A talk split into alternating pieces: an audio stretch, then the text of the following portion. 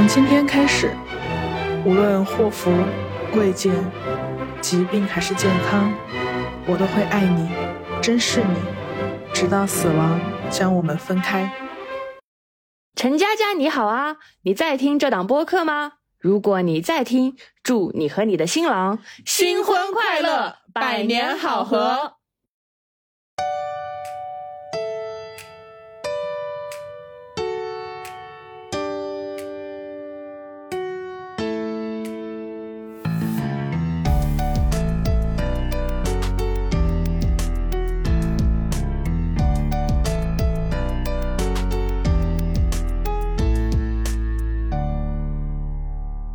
你好呀，欢迎收听贤者时间，我是小张，我是智智。贤者时间是一档从普通人视角观察其他普通人的播客节目，由小张和智智两个普通人主持。大家好呀，没有更新的这两个月，大家苦不苦，累不累啊？大家热化了吗？真的好热啊！真的好热啊！我跟小张现在，你居然把空调调到二十七度，你是在取暖吗？没有，因为因为我最近有点空调病，我这两天就是因为北京太热了，我这么多年来，我觉得这是最热的一个夏天，对，太太热了，热到我们以为我在非洲，这不是我们的错觉吧？是真的热，是我不知道哎，小时候会觉得说全球变暖好像是一个嗯写在书本上的事情。但现在好像真的感觉有点遭报应。我觉得夏天是最让最让我们意识到，在这颗蔚蓝的星球上，我们人类作为一个渺小的生物，什么都不是的一个季节。就是你知道吗？其他植物动物其实长得还是很茂盛的，就植物是铺天盖地的绿，太阳光的照射对他们来说也是好，也许是好事，只要有雨。但是人类可能就只能就是躲在一个小水泥盒子里。对，然后智智每天都在万分感谢那个发明了空调的人。真的，我跟你说，我看那个日本人每次吃饭之前总是要双手合十，说说什么。什么？感谢大自然的馈赠，我要开动了。我感觉现在每次打开空调，我就是这个心情。我说谢谢你，空调之父，我要开空调了，就这种虔诚的心情，真的太难受了。然后跟大家说一说，嗯，最近在干嘛？因为也两个月没录音了。我跟大家说，小张在夏天特别喜欢做冷饮，这个我还是要必须要跟大家强烈表扬他一下的。小张今天下午他做冰淇淋给我吃了，他待在家里就捣鼓各种冷饮。就是我回家的时候，我我躺在床上，然后他突然跟我说，我做了奥利奥冰淇淋，你要不要吃？然后他昨天昨天进来，他他又做那个什么柚子柠檬冰茶给我吃，他还会给我做冰美式啊，或者夏天到了，他还做那个。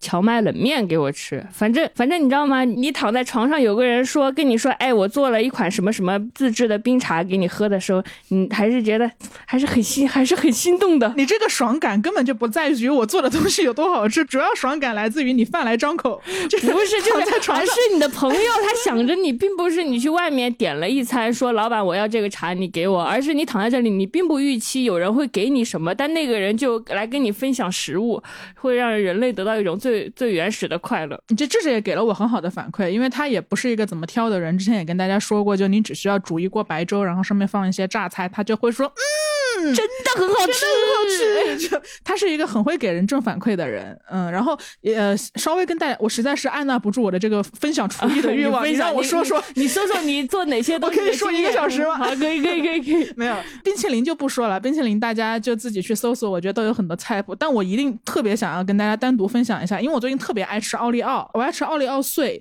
然后我以前就会点奶茶的时候多点几份奥利奥碎嘛，就但外面买的奥利奥碎都不能满足我对奥利奥的那个欲望，所以就做了很多款关于奥利奥的冷饮和冰淇淋。然后现在想跟大家分享一款就是奥利奥小蛋糕，非常简单，就你就买一包奥利奥，然后你就把利去掉，把奥奥留下，然后把奥就两个黑色饼干，对对对，那奥奥嘛，然后把奥奥碾成碎。然后把奥奥碾成碎之后，就放在一个杯子里。奥奥好像一个小孩子哦，把奥奥碾成碎，把奥奥泡起来，泡起来。对，然后就把奥奥放在小杯子里嘛，然后你就在里面加一些牛奶，牛奶刚刚刚刚好，都没有都不用淹没奥奥，就是奥奥是八成的牛奶吧，就这样就可以了。放到微波炉微波一分钟，就变成什么了？就变成奥利奥蛋糕了。真的假的？那个牛奶是是液体，但是放到微波炉就会变成固体吗？对它，呃，那个。奥呃奥奥就会吸牛奶，然后就会膨胀成，反正吃起来跟蛋糕是没有什么差别的。这个好处就在于特别能唬人，你只要有牛奶，常温的什么烂牛奶都可以。对不起啊，就是我给你喝的还是好牛奶，我不信。小张经常就是，你知道吗？我在家喝的牛奶，就是小张做拿铁的时候，他会称半杯牛奶，然后他就端到我房间说：“喝了吧。”就就我在家就是喝这种 原材料牛奶，边边角料边 角牛奶。对，然后就大家只需要就非常简单，把奥碾碎，然后在里面加牛奶，然后放到微波炉一分钟，出来就是小蛋糕。主要这个特别能唬智这种门外汉，就是你就跟他说智智，我给你做小蛋糕，他就会觉得你特别厉害。其实你只是把牛奶和奥利奥碎和了一下，然后微波炉了一下。对，然后希望大家能学会这个，家里来客人的时候，你就可以吹牛，跟他们说这是什么熔岩蛋糕，反正名字也随便你自己取吧。嗯，OK。最近就喜欢在家捣鼓这些东西。你最近上班感觉怎么样？累吗？我正是因为最近上班了，所以才终于有了力量开始录播客了啊？为啥？因为就是之前都是没有更新，主要是因为。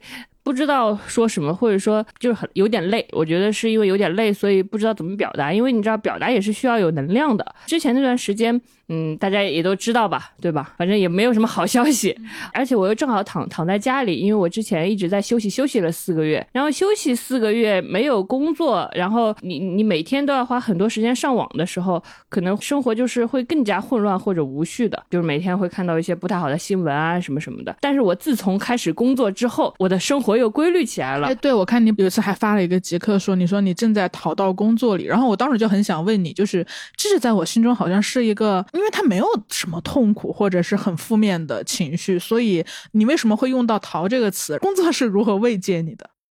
嗯，我觉得。用“逃”这个词，那一定是因为工作的难是简单的难，生活的难是很复杂的难。我小时候看那个新闻，就经常有那种励志故事的报道，什么一个小男孩，然后就是爸妈都外出打工，家里只有残疾的奶奶，小男孩四岁就要踮着脚尖去那个自己煮面吃，但是那个小男孩是班上的第一名。之前看到这种报道的时候，我就觉得天哪，这个人生活的就是是我他的人生中有有一百件麻烦事，为什么他还能在学校考第一？他是一个多么会在逆境。中成长的人，然后我现在有一点点理解这种想法，就是就是因为他的人生中有那么多复杂的事，而学习是一个最让人简单的事。学习他的反馈是这么的明确，你在一个很安静的环境，然后当你好当当当你认真听，你就会得到好回报；当你不认真听，你的成绩差。但你知道你为什么成绩差？因为你没认真听嘛。他的困难和简单都这么的单一，你在你在你的人生中你努力了却一无所获。但也许你在这里上上一堂课，你就会知道你明确会得到什么。但生活是很。复杂，生活很复杂。在我休息的四个月，我我不得不有更多的时间上互联网。那个时候，我的难过甚至都非常的无力，我甚至没有办法通过我仔细在坐在那里想两个小时，想出一个什么好好的东西来解决我的难过。所以工作反而让我找到了一个生活的锚点。嗯，这个还挺重要的，因为当你没有事情可做的时候，其实你你嗯，我会有一种感觉是，就好像躺在床上，然后被负面消息吃掉。因为互联网上全是负面消息嘛，那你就躺着，然后它就一点一口一口一口把我吞掉。了，然后这个时候我也没有别的事情好做，所以还是挺难。但但如果你能有主动性的去找到一些事情，而且这个事情是有明确反馈的，就会让你过得好一些吧。对，所以为什么用“逃”这个词，就是因为逃可能很难解决什么问题，因为你你自己知道，在所有的不确定里，你找了一个确定的东西，就是工作，但是那个不确定不会因为你找到确定的东西就消失了，嗯，那一切不确定仍然在发生。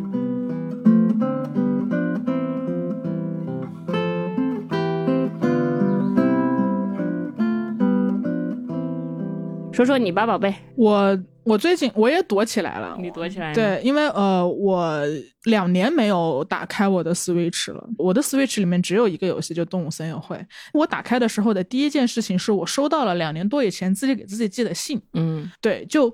嗯，我觉得我们的听众可能也非常清楚，我自己的生活在两年之内是发生了非常翻天覆地的变化的。在这个情况下，你收到两年之前一个什么都还没有发生的一个一个小女孩，对对对，就真的是小女孩、小公主吧？我觉得我当我现在想起来，我当时就是小小公主，然后给自己寄了一个信，然后信上说就要高兴哦，就大概是一个。他他就写了要高兴哦嘛，对，要高兴哦，要快乐哦，类似的这样的东西吧。然后我当时可能也没有想太多，当时因为刚刚玩嘛，就两年前，我觉得是很新奇的，所以想体验一下哦，给未来的自己寄信这个功能。其实我之前是有一点觉得，就类似这样的事情是有一点矫情的。就比如说你你要去鼓浪屿，你总能看到什么时光邮局给未来的自己写信什么的，我当时就会有一点点嗤之以鼻。但你真的收到以前的自己给你写信的时候，后那个感觉又非常微妙。对，那个力量感好像是是一种很特别的力量感，就曾经的自己的力量以某种形式被保存了下来，输送给了现在的自己。所以我就打开了东森嘛，然后收到了以前的信，然后岛上的小动物呢也都来跟我聊天，说：“哎呀哎呀，你去哪里啦？两年都没有见到你啦。”他们还在小岛上等你。对对对，他们还在小岛上等我。然后我的岛也一切都没有变化，所以我一下子又又觉得哇，就好开心。但我最近也有一个考验，就是我因为我玩动森，我是那种不导建的，就我不会把自己的岛弄成像很多小红书或者是很多大家会有很多攻略嘛，就是我在我的岛是一个迪士尼风格，或者我的岛是一个京都风格，他们就会把自己的岛修建的特别美丽。但我的岛就是一个荒岛，这有有一些小小的设计了，但基本上是一个荒岛，一马平川。我最开心的事情就是钓鱼，嗯，然后在自己的岛上奔跑。为什么我？因为我知道我之前一直没有。玩动森嘛，但是你说你玩了之后，我就我就想跟你一起玩。前几天刚买了，他们都说钓鱼好玩。昨天我尝试钓鱼了，可是为什么我钓不到鱼呢？我今晚教你，你钓鱼很容易吗？很容易啊，很容易吗？你手感怎么怎么钓？你的意思是我看到鱼在那里，然后我放出钩子，你你放出钩子，然后然后鱼就鱼鱼会有一个有一点游过来，动作，对，然后它游过来，然后它咬钩子嘛，然后它咬完之后，你要等它咬到那个钩子沉到水里了，然后它咬紧了，然后你这个时候疯狂按 A 键。疯狂按 A 键对你才能钓上来。如果它没有咬紧，你钓它就会被你吓跑。哦，对对对，我一会儿教你。好的好的，你继续说钓鱼，你就喜欢钓鱼了。对，然后然后我前两天就是因为我好朋友他拉了一个动森群嘛，里面里面有他的朋友什么的，然后我的岛就被人家笑了，嗯，搞得我有点难过。他为什么笑你的岛啊？就他们就说，就首先首先是呃，因为我已经玩了两百多个小时了，可能前前几年还是挺迷恋的吧那段时间，但我的岛依然是个荒岛。那为什么玩了两百多个小时还是个荒岛？然后荒岛和不荒岛的区别是什么？就是我没有建造它，就比如说，比如说你昨天玩了嘛，你是草地嘛，但有的人就会把那个草地变成一个，譬如说大理石地板，或者譬如说岛上嘞搞大理石地板嘞，你去上海吧。对，就就我跟你是一样的嘛，就我就觉得我我已经在生活中生活在水泥盒子里面了，那我的岛我就想在上面挖挖蚯蚓，然后然后捉捉鱼，然后跟岛上的小动物聊聊天嘛。但因为因为动森它有一个有一个设计是，如果你你的岛上来了。有特殊功能的 NPC，你可以邀请大家来你的岛上去跟 NPC 对话，然后得到一些装备什么的。所以我那天就就在群里说，我说，哎，我的岛上有一个呃卖鱼的人来了，然后然后如果有想要来卖鱼的，可以来我的岛上。我就毁啊，就来了一个我我我不认识，但是我朋友的朋友，嗯，是一个半熟人群吧。所以然后他就来我的岛上，然后呢，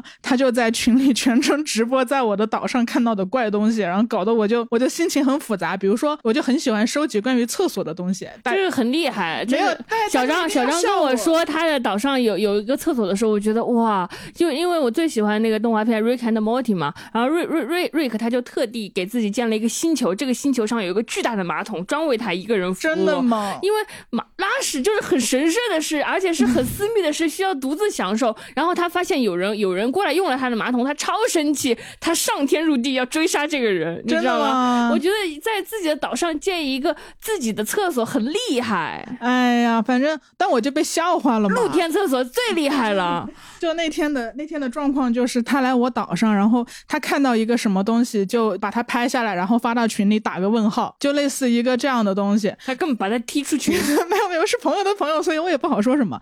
因为我我我的岛上有一个露露天厕所群，里面收集了我每次捡到的各式各样的厕所，有高级淋浴池、低级淋浴池，有那个马桶揣子，还有蹲式的厕所。我有两个，然后我还有一个小便池，我还有一个大马桶是全自动的，我还有一个全自动的。废纸篓和一个大的藤编的废纸篓，太厉害了吧！然后我就很高兴，然后他就拍下来，然后发个问号。然后比如说我的岛上还有一个长沙洗脚城，然后洗脚城上也有，就我们平时在呃露天的海边的浴池都会有那种五毛钱洗个脚嘛，然后我就会搞了好好多那个洗脚池子，然后包括泡脚的木桶，然后有自动的厕所，就有一个洗脚城，然后他也拍下来发到群里打个问号，然后。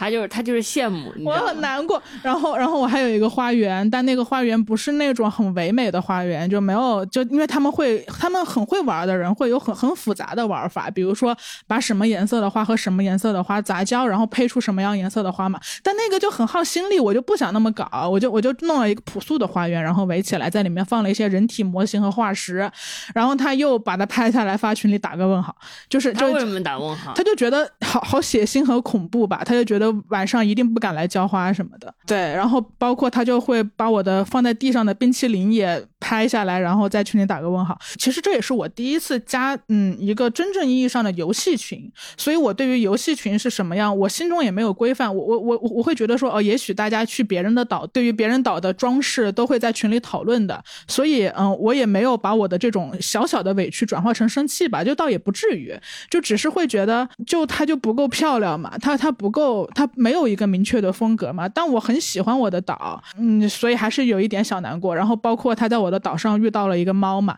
然后那个猫有一个大便形状的帽子，然后他就说为什么你要送？然后我就说这是我送他的大便帽子，我觉得很可爱，因为那个跟他的衣服颜色很搭。然后他就说你糟蹋了你的猫，然后我就好难受，哎，这。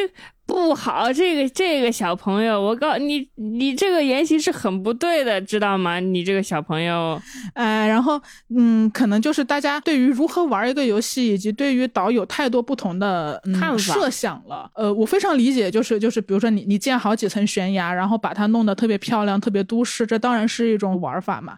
但可能我的玩法就是，可能岛上也稀奇古怪的呀，然后嗯，什么动线也都是怪怪的，然后所有的哦，他还说我所有的。东西都摆在地上，像旧零货市场，但我就喜欢所有东西都摆在地上，无语，我无语，就很难受。但我又觉得，就他那个他那个语气，因为过于惊讶，他那个惊讶像是一个真正的惊讶，而没有，也不是说因为我们第一次见面，他也不至于说讨厌我，所以故意要来恶意什么的，他可能就是很惊讶吧。所以我当时还还反省了一下，我说，哎，是不是别人都不这么玩东森，只有我一个人这么玩东森？但是我我觉得。就我虽然没有玩过动森，在两年前，但是我觉得我两年前中印象中的动森，大家都是还是蛮千奇百怪的建造自己的岛的吧。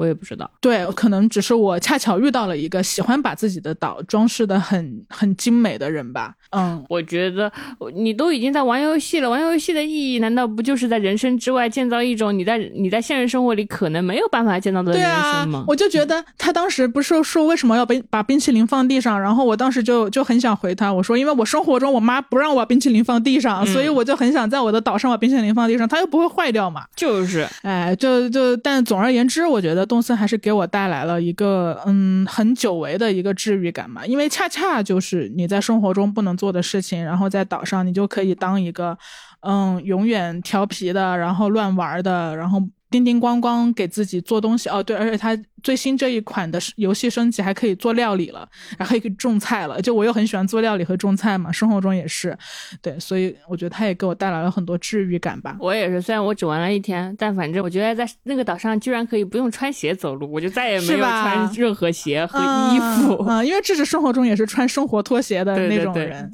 但是因为世俗的眼光，我还是得穿拖鞋。但在那里，我可以完全不穿鞋。哎，你下次可以试一下，就是你穿鞋和穿袜子和穿。和和光脚踩在地上的音效是不一样的哦，对对对，就它很多细节都做得很好，就就就让你很有沉浸感。嗯，反正就还蛮好的。然后我就觉得说，即使我玩一千个小时，我的岛也是小破岛，因为我就是想在上面钓鱼，上面就是有露天厕所，就有露天厕所，我就是不搞得那么那么厉害。哼，对，就是不能你出生在一个世界，你就觉得这个世界是唯一的世界。你出生下来觉得哦，人们都是用钞票来交易的，你就忘了原始人类是可以用贝壳来交易的。你你出生的时候觉得厕所就在一个房子里，你出生的时候觉得呃见到了很。多秩序，学生要在学校里上班，然后家庭是由一男一女加一个小孩组成的。但世界并不是这样的，是啊，有非常非常多的世界，然后还是要有一点点的浪漫气质才可以玩游戏吧。嗯，好吧。但是如果他非要在游戏里过一模一样的人生，也那也是他的玩法，也是他的玩法。其实其实这个就不审判别人了。对对对，我我们不审判别人。就其实其实这个就像就像生活也是一样的嘛。那我的人生都乱搞呢？如果他知道我每年都裸辞，是不是急死了？急坏了！打问号问号 问号！真诚的把我的人生截图发到群里，说怎么可以每年都裸辞？怎么可以？怎么怎么怎么样？对，大家各自有各自不同的玩法。但我最近也会有一个成长，就是以前我可能会觉得挺被冒犯或者怎样，但我现在就会觉得说，呃，没有关系，就我我我真的尊重你的玩法，我连你对我玩法的价值都尊重。就是我可以不看，我以前都还会想说，我遇到这种情况，我我就会去自我钻牛角尖，我会觉得你为什么要这样？你为什么会这么说？你为什么你的就我就会有很多为什么？我现在就不了，我现在就有一种制式思维，就是我就觉得哦，你是这样的，那那可以，那我跟你不一样。天哪，你进步嘞！但是我但是我也是在努力说服我自己有这个进步。我有很多方式，比如说我可以给大家分享一个方式，就是你看到不爽的记录，你就赶紧删除那个聊天记录。就是我当时看到之后，我赶紧把那个那个那个群。就左滑，然后我就看不到，我看不到呢。然后我这个人记忆力又不太好，我当天其实过着过着当天的生活，我就忘掉了。你就不把自己的注意力花在跟你自己做出不同选择的人身上，而是把你的注意力花在你自己的选择上，继续去做我自己的选择。我有这功夫去跟人家掰扯，说为什么你的道路跟我的道路不一样？我还不如真的就是多去海里面抓几个生物呢。嗯。是，我觉得我最近反而好像变得有点变得比从前会极端一点了啊？是吗？嗯，为啥？我自己我自己也会觉得。奇怪，我从前面对面对一些，就是你也知道，我就是不怎么喜欢生别人的气。然后面对一些笨蛋言论的时候，就是，哎，让让他存在在这个世界吧，或者说，或者说，这就是呃我的人类观察体验库又多了一个素材。我从前是这样对待这样的人的。不，但是我最近不知道为什么，我自己会发现我在用词上会开始极端一点。就比如说，我从前看到我不认同的人，就会说，哎，这个人我真不喜欢，然后就算了。但是现在我会说，我真的非常讨厌这个人，我 极端厌恶这个人，或者说我会用一些更过激的词来表达我对他的不喜欢。就是说我我我可以从对他无感描述说，我讨厌他这样的人为什么还存在在这个世界？为什么这样的人不消失？我觉得这个也很，这个才是正常人类会有的情绪啊！你之前你就是我我会。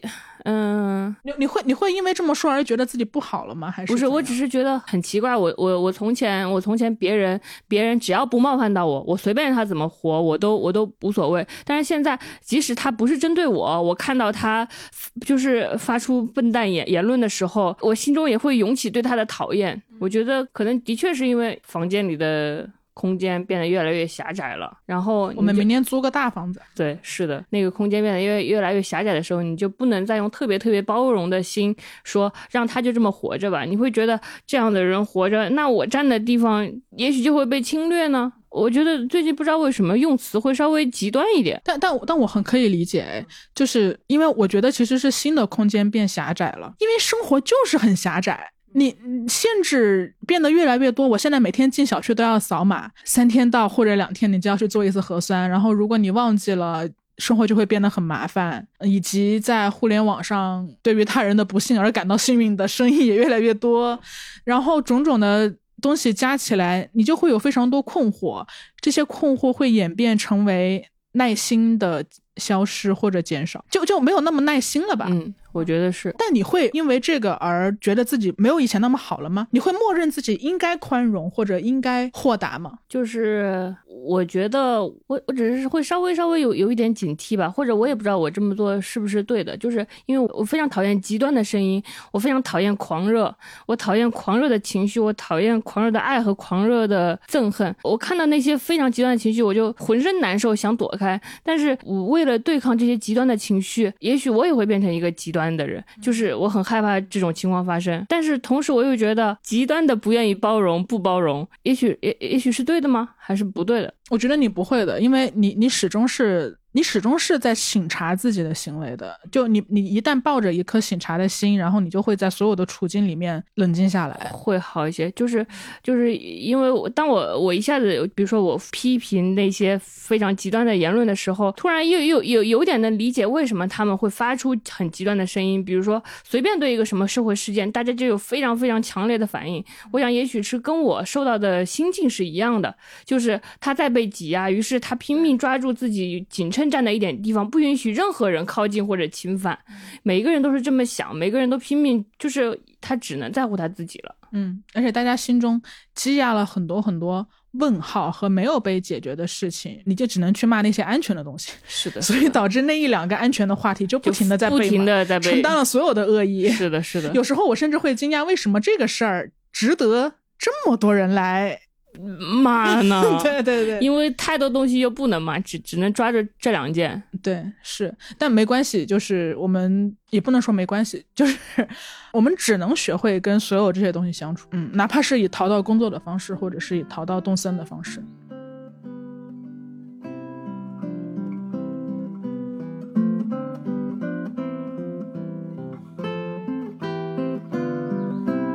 我我们上一期应该结尾还在跟大家说，哦，我们明天要飞泉州，然后可能今天也能跟大家分享一下我们在泉州的见闻。因为我觉得你上次是发了一个微博，你说好像一个好的旅行就是会变成一个，就你想到泉州之旅就很高兴。是的，就是我从我就是从泉州回来嘛，我们回到现实生活中的时候，突然想到一个细节，我们在泉州的细节，我就觉得。哪个细节？我想，我想的是我们三个人一起去那个海边的那个小城，没有我的那那个细节，没有我和你，我和你 还有袁哥，对对对对，我们在那里度过了，重回了高中时代的那个晚上。哇，我好喜欢那天晚上。嗯，是的，是的，那天那天是是这样的，就是我们去了一个叫做崇武县的地方，因为那个地方有海，它跟我想象中的海边的城市不太一样。因为我去三亚去的比较多，所以我都会觉得好像一个海搭配一排酒店，然后就在酒店里玩，就就这样就完了。结果那个海边是你你它它的海搭配的是一个小城市。一个小县城，对，然后小县城里面有卖各种鸡柳，然后有卖什么烧烤，然后欣欣向荣，各种奶茶。然后我们当天，而且当天的那个湿度是百分之九十四，当天那个海边它的可见度，它的雾气蒙蒙，可见度特别低。我们三个人就是随便遛弯，然后那个雾气越来越大，我们三个人就在雾里行走，然后前面两米都看不见东西，我们就在一片雾里走啊走啊走啊，然后就走到了一个很就是县城县城的街道，然后我们好像是去买。买买买奶茶喝的，大概是十五块钱两杯，反正就是，然后奶茶店旁边就是很熟悉的就是各种小摊店，还有那种五块钱的鸡柳，然后还有两块钱的蛋糕，还有还有两块钱两块钱任选的慕斯蛋糕，是的，是的，对。然后我们当天晚上还呃，因为那个呃，可能因为。那个县城比较小，所以他一旦有一些什么婚礼什么的，他就可以让整个县城的人都知道。对，就是我们顺着那个街道走，突然发现一个灯笼，一个灯笼上是是反正是结结婚的喜嘛，就一对新人叉叉叉和叉叉叉。对，就一排灯笼，然后我们就在雾气里寻，呃，就跟着一排灯笼往前走，走走走，走到一个大横幅上。我到现在还记得新娘的名字叫佳佳，对陈佳佳，陈佳陈佳佳你好，陈佳佳你好，如果你在听这期播客，祝你新婚快乐。我们到过你的家。我们到你的家。就是我们顺，就是对一个大大的横幅在小区门口，驻插陈佳佳和她的老公百年好合。然后呢，从那个横幅进去还有一排灯笼，我们就继续顺着这个灯笼往前走走走，然后走到二楼还有灯笼，我们就走啊走，一直走到他们家门口。真的，我们就我们就在小县城里跟着一排一排的灯笼，然后真的走走到了陈佳佳门口，呃，参观他参观他的婚礼之后，大家在他的客厅看电视的样子。对对，就我们没有进去，没有进去，只是远远的看了一眼。是的，是的，远远的看到了，应该是陈佳佳。他的亲戚什么二舅什么的，大家都还在装饰他们要要办婚礼的那个地方，然后就觉得非常神奇，就为一对陌生的新人感到高兴，希望他们婚姻幸福。对，嗯，然后我们就从陈家家的婚礼出来呢，还在那个县城里面买奶茶，然后我们还去了一个玩具店。玩具店里面买了沙画，然后还我买了那个鼻涕虫。鼻涕虫就是一个软软的东西，你可以把它缠在手上，但你挥出去的时候，它就可以粘在墙上，就儿儿时玩具吧。就那天晚上，那天晚上我们三个人在在这个莫名其妙的小镇，突然又重新变成了高中同学。因为我们身边走来走去也有很多就穿着校服的高中生，但是我们跟高中生不一样的地方在于，我们好像。兜兜里有钱能买到高中的时候很渴望买买到却没有钱买的东西，随便吃，我们就说给我来两份鸡柳，然后进入那种两元店买各种就是那那个弹弹球啊或者橡皮啊，我们好像在那一天晚上回到了小时候。嗯，对，因为豆瓣上有一个小组叫做“假装活在千禧年”，然后我觉得其实。就不用假装，就是你偶尔去到县城逛一圈，或者是海小城市逛一圈，你会发现其实很多儿时回忆都被保留在了那里。嗯，然后你又可以穿越回去感受一下。对的，而且很很神奇的是，就是你你小你小的时候，可能你有很多想得到的东西，但是没有足够的钱买，或者你小你小的时候很想拥有交心的朋友，但是嗯身边没有。但是昨那天晚上很神奇的就是，我们三我们是很交心的朋友，是我们长大之后找到了我们可以放心说话的人，然后我们走在从前高中旁边的街道上，买一些兜兜里有钱可以买到那些东西，就是所有的愿望都圆满了，重叠在一个时期。带着朋友，带着钱，穿越回去最美好的时候。对的，对的，所以我我很喜欢那个晚上。其实我们家也有这样的街道，但是我在我们家的街道走的时候，可能就没有这种感觉。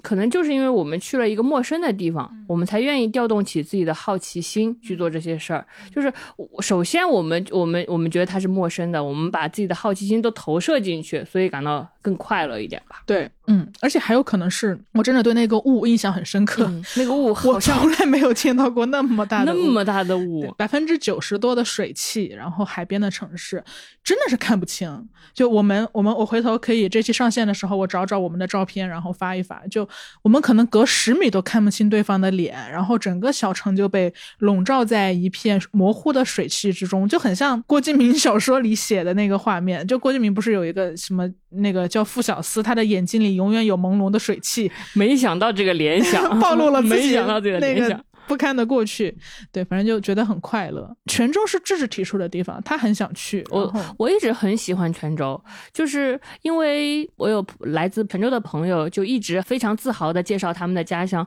你知道吗？就是当一个人非常自豪的介绍他的家乡的时候，你就也会觉得他的家乡很棒，你就会对这个城市很有好感，而且这个是其实跟 GDP 什么都没有什么都没有什么，关系。对，它是一种对自己家乡文化上的认同感，嗯，然后我们终于去了泉州，觉得嗯它真的是一个很好的地方。就很包容。就它各种宗教的寺庙就是在一条街上，，它清真寺和佛教是在一起的，对对对然后它关岳庙和妈祖庙也是在一起的，就大家就是神仙在这儿神就是畅谈古今。其就是古今中外的神仙，男男女女的神仙，就是大家供奉不一样的就是神，但是但很和谐的相处。我们去泉州的时候会收到那个短信，叫“欢迎来到宋元中国”。啊，对对穿越感，对，嗯是的，它宋元中国其实还是很好的体，就是。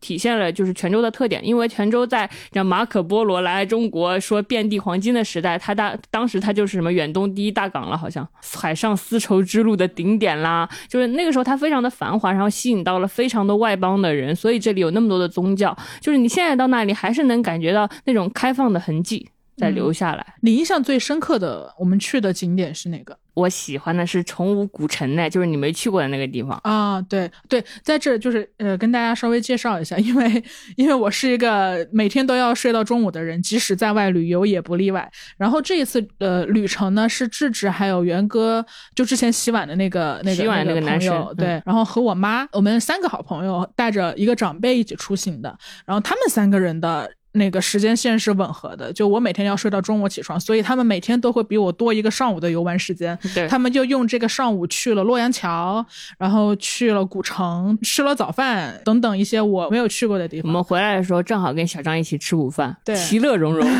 所以那个古城是什么样？我我没有去过。嗯嗯，那个古城它它也是靠近海边的古城嘛，它很像一只。碗，它是被一个古城墙围住的一个一个碗，然后呢，碗沿就是你在古城墙上行走的时候，你可以在城墙上看到海，然后你从碗沿上下来嘛，嘟嘟嘟嘟嘟嘟嘟嘟，你到碗底，然后碗底就是很多很多民居，它错落有致的展开着，大家就在这里边生活，你就是看到他们怎么生活，然后这里边很像一个微型的世界，除了民居，还有各种各样的祠堂，然后也是小小的妈祖庙，它它都有，它在一个非常小的地方，然后也有那种有小金鱼在里边游的紧啊，反正就是一个很好的地方，而且好像没有什么商业化没有什么商业化。我们刚刚讲的那两个地方，全都不是来泉州会去，感觉 对对对感觉会去的两个我觉得可能是在小红书上还被避雷的地方。对对对对对。其实那个古城我去的时候，我都不想去。嗯，对啊，我记得你是没什么兴趣的。元元哥说要去的时候，我说哎去干嘛骗钱的呢？就是那个什么是甭看呢。但是我觉得去的时候，就是在那个古城里行走的时候，感觉特别特别好。然后它风吹过的时候非常的凉爽，因为它有非常非常多石头房子在一起，阴凉的地方也特别多。然后你就在里面走啊走啊，你不需要知道你走到哪里了，反正它是一个碗，你在碗里，你在碗底走啊走，总会走走出去的那种感觉。嗯，我很喜欢那个地方。你妈妈也特别喜欢，你妈妈也特别希望说，她说要是小张有个舅舅在这儿就好了。啊她说她如果小 小张有个舅舅在这儿，我们就可以住在舅舅家。我妈总是这样，我妈对一个景区最高的赞赏就是希望你在这儿有个舅舅。对对对，你你印象最深刻的景点是什么？其实跟你的感觉是有点类似的，就是泉州的这一类老的景点的没有被开发的感觉是很好的。就比如说巡捕村，巡捕村是一个民俗文化区，对对民俗文化村。区。然后嗯我刚开始也是没什么想法，就是因为你心里会天然把它设定成一种景点，里边假装造了各种各样风格的民族风格的村子，跳竹竿舞，五十六个民族都在里面建一个类似的房子，做一个景区，然后收什么一百块钱的门票，你对它没什么向往，然后你就走进去了。对我们长沙人听到民俗村就有点醉酒，就是因为长沙的所有民俗村进去就是苗族人先给你灌酒，你知道吗？就是所有民俗村一一些假苗族人，然后就开始给你唱山歌，然后灌白酒。哎，我从小去了太多这样的民俗村了，但是，嗯，巡捕村它的它的保留就非常好嘛，它的墙是用贝壳做的，呃生是生蚝的壳，好像是，是因为这样好像是可以凉快，然后又非常坚固。呃，智智在这方面做的很好，就智智请请了一个本地的向导，因为智智以前是徒步社社长嘛，所以他在做攻略这方面可以说颇有一些心得吧。也没有啦，其实非常简单，就是你去这些地方的时候，最好都给自己找一个向导或者讲解式的人，因为你你本来就是去城市嘛。如果你去大自然，我觉得你不用请向导，大自然是每一个人都能感受到大自然是什么，风是什么，树是什么。但是如果你去一个城市，一个古城，如果没有一个讲解会告诉你的话，你可能会不知道这里曾经发生了什么。是，嗯，因为景观本身是没有意义的，景观所代表的东西，代表的人文、代表表的历史是有意义的，这些可能需要有人来告诉你。其实特别简单，你出去就第一天，你可能找一个找一个讲解就可以。你继续去，你你特别喜欢巡捕村，其实大超过超过我的预料。我也是觉得保留的很好，然后那儿的人都很善意。我觉得人始终是在旅游的时候不可以被分割的。如果一个地方景色再美，然后那儿的人都对你恶语相向，或者是很排外，你一下子就会不喜欢那个地方。但当地的人感觉都很好。我印象很深刻是，他们呃，当地泉州有一个文化是，当地的少数民族的妇女会给自己的头上扎花钿，类似于像小夹子或者是小头箍那样子的。对，然后我们就去了一个老奶奶家，她是巡捕村里面扎花最有名的一一家人。然后我进去的时候其实挺紧张的，因为当天的时间也不够，说我坐在那儿几十分钟，你帮我扎个花哈。然后我就担心说，哦，我们只是去看一下，然后也也也不花钱，会不会被赶出来，或者是被怎么样？但没有，但人家就是欢迎了我们，嗯然后让还拿出了一大叠糖果，里面有什么金牌巧克力。是的，是的，嗯给我们每每人一个金牌巧克力，就很像小时候我的二奶奶家去过年，她也会拿出那样一叠糖果给我们吃，即使你没有消费，嗯，然后我就觉得整个的感受就很好，就是你没有消费，但你仍然是我们泉州的客人这种感觉，嗯，所以巡捕村给我的感觉也很好，好。我感觉泉州的人真的都很爱泉州，就是比如说我们随便，比如说去开元寺，我们问路的时候，就是碰到好几个市民，都是特别热情的跟我们介绍泉州。他说我们泉州可好了，你知道吗？你看到一个人很爱自己的城市，很爱自己生长的地方，就是特别想要对每一个外来的人好，想想要告诉他们这个城市有多好的时候，你也会被被他们感染，然后爱这个城。你觉得这个城市一定有什么地方特别好，才能让所有人为他感到骄傲？对，世界上很多城市，比如说长沙，比如说泉州，或者比如说呃，我我心目中乐山，或者说南充，或者说呃重庆、青岛这样的城市，他们也许、对对。青岛也是，青岛也是，我的青青岛青岛朋友提到青岛，洋洋洒洒八百字，真的，他们说的是自己是什么青岛曼哈顿，对对 对，就是那种那种自豪感和那种喜，就是他爱那个地方，嗯因为嗯，对我觉得很很被那种爱触动，就是这些城市仍然保留着自己的文化，这个文化可不是为 GDP 论的，非常多城市可能为了 GDP，他舍弃了很多东西，最后 GDP 也没好，但是它已经成为成为了千篇一律的城市。对，但是就是如果你已经成为了千篇一律的城市，为什么要待在这里呢？为什么不去千篇一律的顶端？比如说深圳，它就只发展经济，发展的贼好，贼厉害。嗯，就是很多城市都在慢慢的丧失了那种魅力，但泉州仍然拥有这种魅力。长沙也是，他们很很有那种文化的核，就所以他们那里的人好像心就很定。我觉得在长沙，如果你说，哎，我得去加班，我改 PPT，我不能吃这顿小龙虾了，我感觉会被你们鄙视，你知道吗？在在在这个城市是有这样的心情，可能好像在泉州或者昆明，它也是一样的。我今天晚上不能吃这顿火锅了，因为我去加班，大家肯定是不认可这种方式的，因为我有这种文化，才能浸润出我觉得可爱的城市。嗯，而且我觉得在现在这个时候，就你刚刚其实说了好多，它真的就是跟 GDP 没什么关系，没什么关系。有时候甚至啊，甚至我觉得可能是负相关。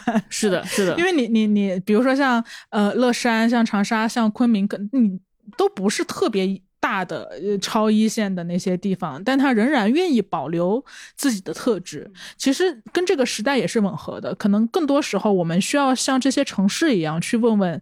我究竟想变成什么样的人，或者我究竟想要什么样的生活？我的人生是为 GDP 的人生吗？我究竟想要一个怎样的动森岛？我就想要厕所岛，就想要厕所岛，我就想要成为一个舒服的人，浸润在阳光下的人。对你可能需要更多的去问自己这些问题。我觉得，嗯，一个城市或者一个人都是有灵魂的，但是灵魂也是养出来的。这里的人他总是思考说我要什么样的生活方式，我想过什么样的生活。你总是在脑子里思考，你的你才有灵魂，你的想法才构成了这个城市。不然你就很很容易被随波逐流的流给卷进去。对对，你会变得。更加焦虑吧。嗯，我还很喜欢泉州的一个点，因为我们住在西街附近嘛，就是泉州很有名的一条街，就旁边的那个街道上，他们会把棋盘和茶盘，就像潮汕人他们喝茶的那个茶具摆在路边，就。他也不是为了营业，就是自自家人要喝茶，然后随随手就摆在了路边。你感觉他们每个人，你尽管同时是这个门面的老板，你可能同时在卖一个五金的生意，或者你同时在卖一个绿豆汤的生意，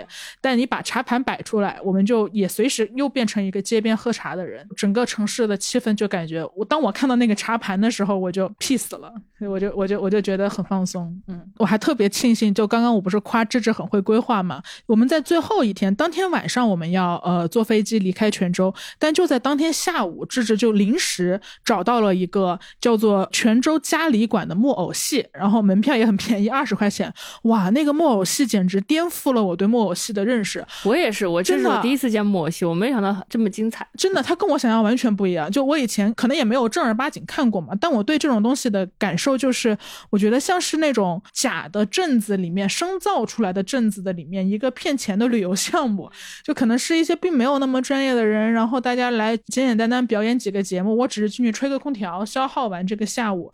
但泉州的那个木偶戏，我看哭了。嗯，对你看哭了，我也很惊。你到底为什么看哭？因为你知道吗？你看哭的桥段，那个桥段正好是一个传统故事内核，就是其他桥段是搞笑的小道士啊，或者是说醉酒的将军啊。对，但是你看那个桥段，正好是你知道吗？那个那个女生她被丈夫背叛了，丈夫变心了，于是她翻山越岭去要要去找自己的丈夫。然后我当时想，小。张肯定不喜欢这个主题，因为她很不很不女权嘛。然后我心里想说，完了完了，她要吐槽这个了。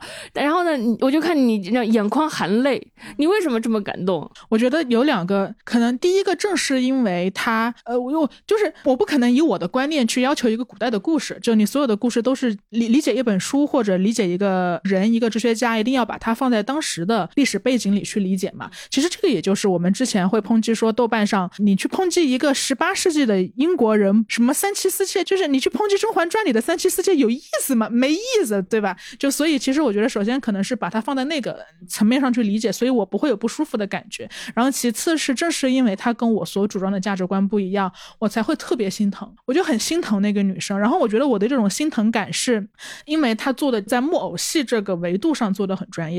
我第一次看到，原来木偶戏的手指都是可以动的。嗯，就就是一个木偶戏专家嘛，然后他指挥着。拿着很多很多丝线来指挥着那个木偶，然后那个女生，我们都忘记那个戏的名字了，但那个女生的手就可以把那个伞握起来，然后把伞撑开，然后可以握起一个酒杯去喝酒。明明她的表情没有变，嗯，但我却感觉她的表情里有千般愁绪，就丈夫不知道。在哪，然后我又需要去京城找我的丈夫。这个时候，我在路上遇到了闪电，遇到了诸多不确定性，遇到了山，然后遇到了河流。我要如何趟过这个河才能找到我爱的人呢？我找到我爱的人之后，他会给我怎样悲伤的反馈呢？就所有的情感都被一个木偶表现出来，而且它其实门槛还挺高的，它不是一个大白话木偶戏哦，它是纯的古文的木偶戏，对吧？是的，所以它其实屏幕上会打着。打古文，把所有的句子都打出来给我看到，然后他也有自己的唱腔。其实他，你初看上去门槛是很高的，然后我没想到他感染力会这么的强。嗯，所以我我我在看木偶戏的时候，会特别看操纵木偶的那个木偶师的表情。然后那个木偶本身他没有表情，但是是脸上却有各种各样的表情，是因为木偶师脸上的情绪是，他是他操纵木偶的时候，他他是跟着木偶一起哭一起笑的。他他们他们还会唱词，是的，他每一句词都会唱，他不是。说我只是来随便来操纵，就是我们常常我在我心里可能就是那种操纵木偶的人，好像总是没有无情的人才操纵，但那个那个木偶师他肯定是倾注了极大的情绪在操纵这个，以至于让木偶有了生命。对，对他就是随着别人哭的时候，他脸上也露出悲伤；别人大笑的时候，他也大笑。就是因为就是木偶师他的手指一边动，他操纵了大概一百，反正好几百根线。然后一边唱，然后脸上就是完全沉浸在这个戏剧里。是那个木偶师特别神奇，木偶师太厉害了，就是他赋予了那个没有生命的木偶生命。是的，是的，而且他们一一定演过好多次了，一定演过上千次了，但他们还能有那么强的共情力，就很想跟大家推荐一下。如果就也很感谢智智当天下午还能够想到临时在公众号上约一个木偶戏，因为我我其实觉得木偶戏这三个字听起来你就会很喜欢，你是喜欢这样的东西的人，但但是我他又并不是我。的第一选择，因为我不能确定那个质量。然后感谢泉州旅游区，他那个他这个他是他其实是一个不不是赚钱的项目，他不是说买买票进去盈利二十块钱一个人二十块，他好像是一个保护文化遗产的这么一个就是公比较政府支持的项目，对对公益性质的，他不是靠靠它来赚钱的，大概反正挺好的，我蛮喜欢这个。对对对，就如果大家去泉州的话，可以，如果你有时间可以约一下，他好像是周四周六晚上，他不是每天都有，嗯对。嗯，可以抽出时间去看一下那个场馆，叫做泉州嘉里馆，然后呃，离西街也不是特别远，对，很近，就在西街上，你走走几步就到了。对的，对的。就这些，大概就是 我们非主流的泉州之行的体验。然后我这次去泉州，最大的学学会到的东西，就是我开始知道，在旅行中给别人拍照片是多快乐的事了。我从前特别不喜欢给别人拍照片，我也不喜欢被别人拍照片，然后也也觉得跟别人出去得帮别人拍照片贼麻烦，就是每次看到摄像机都躲起来，躲起来。就因为这个，我以前更倾向于一个人出去玩。然后这次是我跟小张还有小张妈妈嘛，还有元哥，我们我们四个人一起出去玩。然后元哥就特别热心的给我们拍照片，不仅洗碗还爱拍照。对，元哥这个男的，哎，这一个佛祖，你知道吗？他是。他是一个佛让智智垂涎三尺的男人，哈哈，就只可远观而不可亵玩焉，你知道吗？就是就是他他会帮我们拍照片，因为我不是一个很擅长面对镜头的人，我就会躲开。但是他也会，他即使你躲开，他也会用一种不压迫的方式继续抓拍你，就是努力拍你好看的地方。而且他好像眼眼神眼睛里很有爱，总能找到你好看的地方。然后他甚至还会 P 一遍再发给你看，让你觉得哇，我好好看哦。然后你就对被拍照这件事没有恐惧，因为。那个拍你的人是如此的耐心，然后因为你被人拍了，你就想说，那我也要拍别人，就是一种非常正常的反馈。就是如果一个人他总是抓拍你，抓拍你那么好看，你怎么可能不忍忍心不抓也抓拍他呢？然后我就我也非常自然的开始拿起手机来抓拍元哥了。虽然我的抓拍技术不好，但是我的心很沉。然后这次旅行下来，我感觉我们积积累了好多好看的照片。然后就是元哥让我感受到了，哦，被人拍照或者帮人拍照是一件。件很有乐趣的事情，因为你看到照片真的会很高兴。然后你后来就是在跟你妈带带你妈妈出去玩的时候，也开始给阿姨拍照了。对的，就是因为我以前特别不注重这一点，然后元哥给你妈妈拍照，你妈妈真的发自内心的高兴。我不知道是你跟你妈妈出去，你有没有经常给你妈呃拍照片？呃，我妈是习惯被拍，但是你你知道长辈他当然是永远希望被被被表现的。是的，就是我看到你妈妈被元元哥拍照的时候高兴的样子，我就会觉我就是想，唉。我也要给我对我妈妈这么做。就是我我知道了一个让我妈妈高兴的方式，她一定也是高兴。但是我平时是很不注意这个的。我平时就是我妈妈，我妈妈是也是一个很想留下就这种拍照这种痕迹的人，我都是拒绝，并且我也不给她拍，也不要她拍我。就是她她很想把我们的那个就是家庭合照做成做成那种日历嘛，你知道吗？呃，变成一月、二月、啊三月那种日历挂在墙上，但是很难找我的照片。然后这次回去，我看到你妈妈就是高兴，就是玩的特别高兴的样子，我心里就想，我不能对不起我妈妈，我也要让我妈妈这么高兴。我就带我妈妈去去玩了，但是因为就是疫情的限制，可能就带她去原南京转了一圈吧。但但那里的时候，我就会尽量帮她拍照。那是我这那是我们两个互相给对方拍最高兴的一次。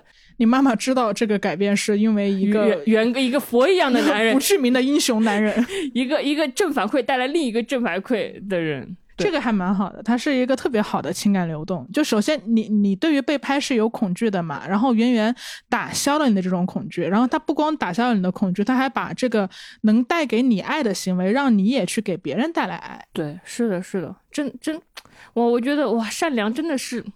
可以被传染的，被传染的一个好人。我这样的人就是被这样被感化了，就是以后我出去玩也会也会记得抬起相机给人拍照，并且尽量抓拍呃好看的照片。我你们要是跟带妈妈一起出去玩，也要记得给妈妈拍照，一般妈妈都会很喜欢的。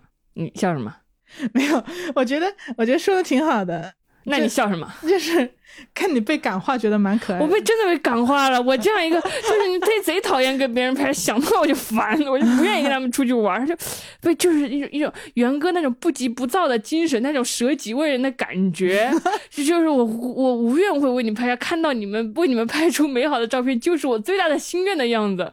他是真的吗？他真的，因为他呃，他是他是他是南大学新闻的嘛，所以他也是拍纪录片非常感兴趣。他就很喜欢记录生活。他是真的能从。从给别人拍照这件事从自己得到快乐，他不是一个嗯纯然奉献的人，所以我相信大家也是感受到了，他也得到快乐，所以也没有那么大的负担，说你是不是在付出或者怎么样。嗯，反正他是一个特别好的好的人，真的很好，真的被感化了，真的，哇，一个好人的带动力量真是太大了，让你洗心革面。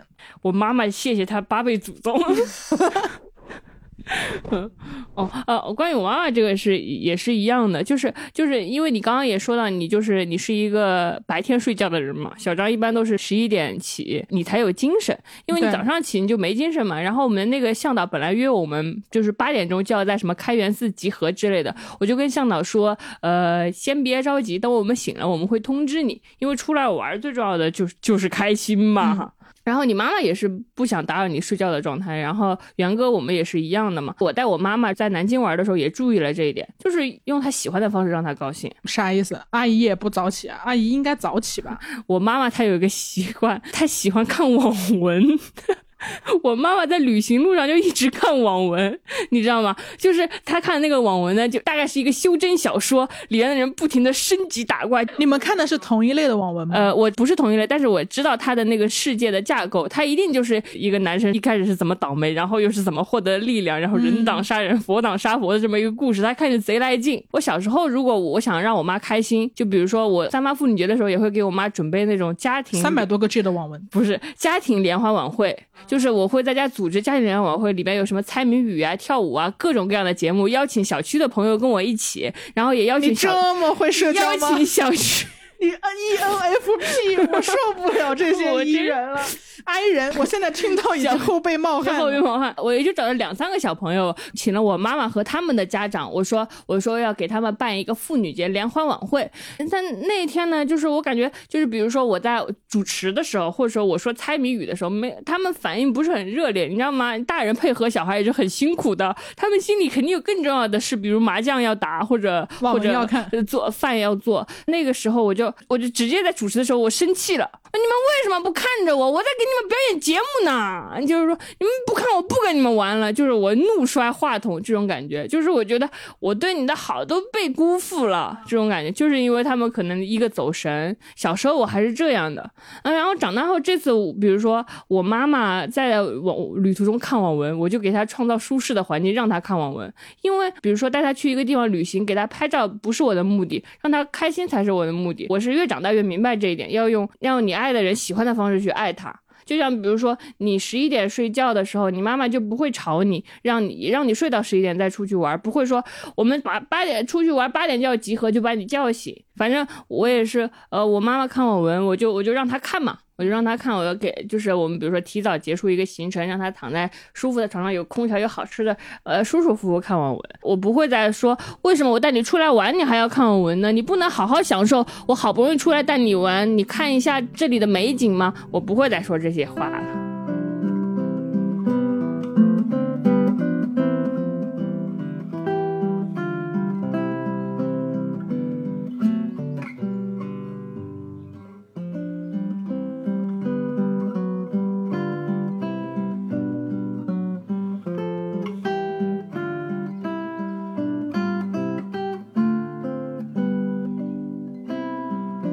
觉得就是我我我录这期播客，前面好像用蛮高兴的语气跟大家分享最近快乐的事情，或者说我们有有什么积极的改变。或者小张在家开始制作各种各样的冷饮，然后我也开始上班，我们跟大家分享比较快乐的泉州之行。我会希望这一期前面讲的都还是比较积极的好消息。因为坏消息比较多，但是我又觉得好像是应该提供一些听起来很有生命力的东西。我我自己会觉得，我是硬攒了两个月攒出来的生命力。是的，就我们终于找到了一个能够录这期播客的状态。因为生活中不仅有好消息。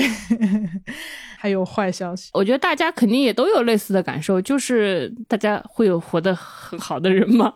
会有活得很快乐的人吗？奇奇怪怪的消息那么多，我会觉得不录播客是因为我好像已经，因为你要把自己的谈话录成一个东西，经过剪辑展示给大家，是需要很多生命力的，但是好像已经越来越不想展示自己的生活了。就是你好像越来越明白，生活不是展示给别人看的的感觉。我我跟你的感觉可能会有一点出入。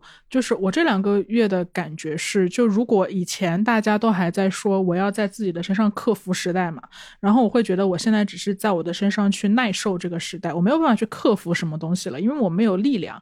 然后嗯，其实我们两个还是会有聊天，但是没有去做录制的这一个行为，是大多数时候我的确感受到的都是负面情绪，就是。愤怒，或者是无力，或者是悲凉，但是我又不想通过整篇声波都来呈现负面的东西，但我又只有负面情绪的时候，我该怎么办？那我可能就是只能先 hold 住，然后把力量攒足了，然后再来跟大家说，哪怕现在对于时代的愤怒是五比五，或者是四比六，起码要到一个相对均衡的状态才能来说话，不然你录一期让大家跟你跟着跟着难受，干嘛呢？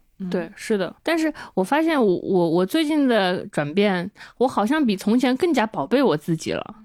我不知道为什么，是因为你再也不会感到这个世界会宝贝你了，于是你就更加宝贝你自己吗？体现在什么方面？嗯，就是我之前其实也跟你说过，我第一次知道什么叫跟自己的心灵对话，就是你经常问问你自己心里的小人，你说智智啊智智，你到底喜欢什么呀？你到底要什么呀？我这么做你舒服吗？我这样做你会不会不开心？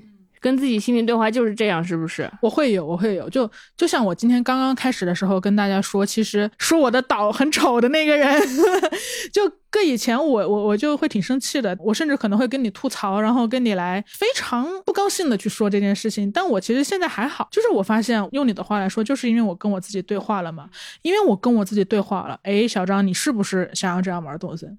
你是想要这样玩动森，我就是喜欢洗脚床，我就是喜欢人体模型，我喜欢这些怪怪的东西。我玩一千小时，我也我也不把我的岛装成一个京都，因为我去过京都就够了。那我确定了，原来我自己想要的是这个，那我就继续这样做。其实是一个更认清自己的一个过程，可能。可能你被认清的那个自己没有那么高大上，或者没有那么的流光溢彩，大家来你来来你的岛上，并不会发出惊叹说好漂亮，或者去截图，没有人会把你称之为动森里的大神，没有人会把你称之为人生里的赢家。但是我我不想被称为大神，那不是我要的，我要的就是一个一个厕所党。所以经过了这样的对话，所以我才能忽视那些不重要的声音。嗯，对，不重要的东西开始变得越来越不重要了。就是，就每天我都要问自己，这是你喜欢干的事儿吗？如宝贝啊，宝贝，如果这不是你喜欢干的，咱我们就不要勉强自己，勉强你的事已经有这么多了，剩下来的所有时间，你都要按你的心意来做事。你想不想赚更多的钱，或者你想不想买买这款包？你想不想买房？我都会问问我自己。嗯，然后做出那个我我的我自己，他说这样做我会很高兴的答案。嗯，跟自己对话吧。最近的转变就是这个。那这个改变是怎么发生的呢？因为因为有太多太多让我觉得太委屈的事发生了。因为因为太委屈的事发生了，你就你就会觉得，那在我能不委屈的时候，我就绝不委屈。你的转变是什么，宝贝？还是？我一直是这样的。你有转变是吗？我，你从什么时候开始跟自己心灵对话的呀？你经常会问自己这样做自己会不会快乐吗？我我我一直挺，所以我才会做出一些非主流的决定吧。只是我现在做非主流决定的时候，我更加平和了。我会这么说，非主流这个词也挺好的。我最近特别特别喜欢看非主流的生活方式。我之前看阿康有那个微博，他写了，他说以后的人物报道，他不会写什么九九六的、鸡娃的、内卷的那种生活方式。也许那种生活生活方式，或者说在这种主流方式中怎么生长，人怎么被异化，这个呈现也是有意义的。但是他想更多的呈现非主流的生活，就是那些不是在这个社会会体系之内的生活，不管是成功还是失败，他想展现。那些非常不一样的生活方式，让大家知道人生除了这一种，还有非常多其他的非主流的可能性。因为我们都是需要榜样的嘛。当一种生活方式被讨论太多次的时候，不是说它本身没有意义，而是它整体的样本量就会出现偏差嘛。那如果一个人他就是非主流，比如说像我爸那样的人，他就是不想参与这一套，但他不想参与这一套的时候，他发现市面上的故事没有给他提供足够多的范本和榜样，他就会觉得自己是个怪咖，或者是他就没有那么有信心坚持自己想要的生活。在这个时候，我觉得可能做内容或者做做媒体，能够提供更多不一样的参差。参差多态的生活榜样本身是一件很有意义的事情，而且现就是你要给大家提供这种想象力，就就好像那个嘲笑你的动森里为什么有露天厕所的人，也许就是在他的世界里，他少了很多想象力。人们得看过一种生活方式，才知道有另外有这样一种。如果人们只看过一种，他就以为只有这一种。就好像比如说，我如果从来没有弹过钢琴，没有见过钢琴，我怎么知道我我会爱钢琴呢？我必须要有一个钢琴在那里，有一个人在那里弹奏，我才知道哦，这个这个。钢琴的声好好听，也许我也想弹。我得看到钢琴的可能性，我才会想去弹钢琴。所以，我们得提供更多、更多不一样的生活方式，人们才可以知道，原来我可以那样活。而且，现在需要非主流生活方式的人，也许越来越多了。对。其实就是前段时间我也呃写了一篇文章嘛，就辨别自己的欲望嘛，就是如何在这个时候去分辨自己到底真正想要什么。因为很多时候我们以为自己想要的东西，并不是你真的想要的东西。人其实出厂设置天性，我觉得会是一个比较偷懒的动物。我们很擅长去模仿别人的欲望嘛。就你看到他们他们有名车或者他们有好表豪豪豪豪宅的时候，就会觉得哦我也想要那个，但其实你不想要那个。但这个东西我。觉得在我身上是实践的比较比较早熟的，可能我很早就知道我不想要一个。就如果你的岛，就如果你的岛要按照。B 站和小红书上的教程和视频去打造成一个一模一样的岛，那你为什么还玩这个游戏？你不是一个工具了吗？你你你就只是变成一个把你的岛打造成和大神一样的岛的一个工具而已。那你在这个岛上的自由意志体现在哪儿呢？你这不是白玩了吗？就有点浪费，我会觉得有点浪费。我之前也是，我看那个引入尘烟的那个导演的，就是写的报道，我就觉得贼感动。就是他他就是是非主流的生活。方式，他喜欢拍拍那种电影，他就是在自己的家乡找自己的亲戚来拍这场电影，他热爱这个东西。他说他可以一连续半年只吃一顿盖浇肉丝饭，就是为了节省成本去拍他喜欢的东西。他也没有什么特别固定的工作，觉得自己没钱了就去拍一些婚纱，他就靠婚纱摄影赚钱，然后现结嘛，一一天拿个什么两百多块钱，然后呢拍个几天他就能攒攒到攒到一笔钱，房租就有了，然后再拍几天呢，可能就能攒到一点为电影拍摄的钱，攒到攒到能够拍。拍电影的钱，他就去拍电影，他就在娓娓道来描述他的这种生活。这不是大多数人选择的生活，但是看到他的生活，你就会觉得你也舒展开来了。嗯，其实其实这个还挺典型的。我不会看着别人大神的岛，然后就把我的岛照葫芦画瓢的建造一遍。就像我不会看到别人的人生说，哎，这个人生牛逼，让咱来过一过。就你不会按照那个人生的东西套在你自己身上。但我们理论上好像我这么说起来有点轻飘飘，大家可能觉得道理上也懂得，但可能很多人在做真实的生活选择的时候，又情不自禁的去做一些别人会做的选择，或者是大多数人会做的选择。我们又没有勇气去发现，就是 A 和 B 之外的选项。这件事情其实说起来很轻松啊，但我我我们两个也都在不断的学习，就是你时刻要警醒，保有这种意识。这个东西是你想要的吗？你真的想要吗？或者是有没有别的可能性？你有没有勇气去做那个别的可能性的事情？很多时候，你可能能由于限制，你可能也没有办法完成你心里想要的东西。但你得知道那个让你想要的东西是什么，真正真实的那个东西是什么，对吧？而且我们还是一起做内容创作的人，他会给我们的一个创作上的。创作上的启发就是要多呈现非主流的生活，你得得让大家看到这种非主流的跳出常规的生活，大家才知道哦，原来有这样的生活，那么我也可以试一试。我最近也在尝试一些之前几年有想法但是没有力气去做的事情，比如说刚刚说我在写一个短剧，然后最近可能也在被朋友的督督促着做我的一个小视频嘛。那个你花一天写稿子，花一周剪辑，然然后花三个月才有勇气发出来的视频是吗？对对对，就我总是会不好意思嘛，但是这是另一个话题啊，关于这种不好意思的感觉。但我觉得我会觉得说，如果所有的选题摆在我面前，我不是为了去争取少部分的流量才去。说那个少部分的选题，而是我想给大家提供更多的可能。比如说，我可能第一期的落点最后落到，因为其实告别敏感的那个洗面奶是我们两个一起逛街的时候遇到的嘛。我觉得可能很多人是敏感的，但他同时觉得敏感是不好，那我可能就会选择去展示我的敏感和我的脆弱，至少让大家知道没事儿，不就是不就是想的多一点吗？就是就是 敏感